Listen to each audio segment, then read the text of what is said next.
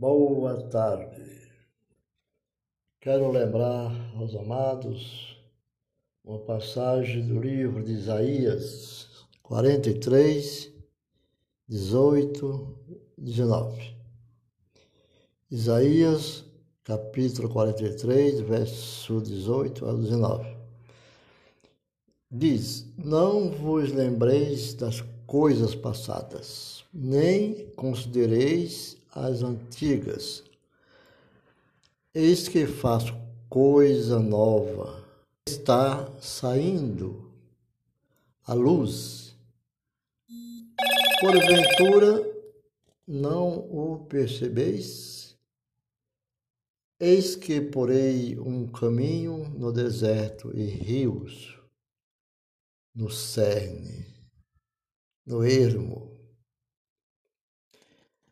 Então, Isaías deu essa reflexão, muito importante essa reflexão. Então, vamos terminar com a oração, onde o Senhor nos orienta, porque nós falamos assim: Querido Pai, sinto os teus rios de águas, água viva, fluir de dentro de mim pois tenho a vida abundante por meio da obra do seu Filho, Jesus Cristo.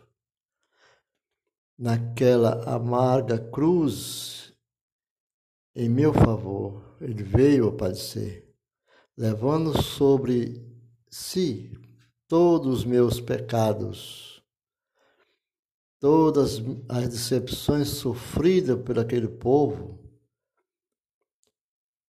dando uma chance da nossa salvação.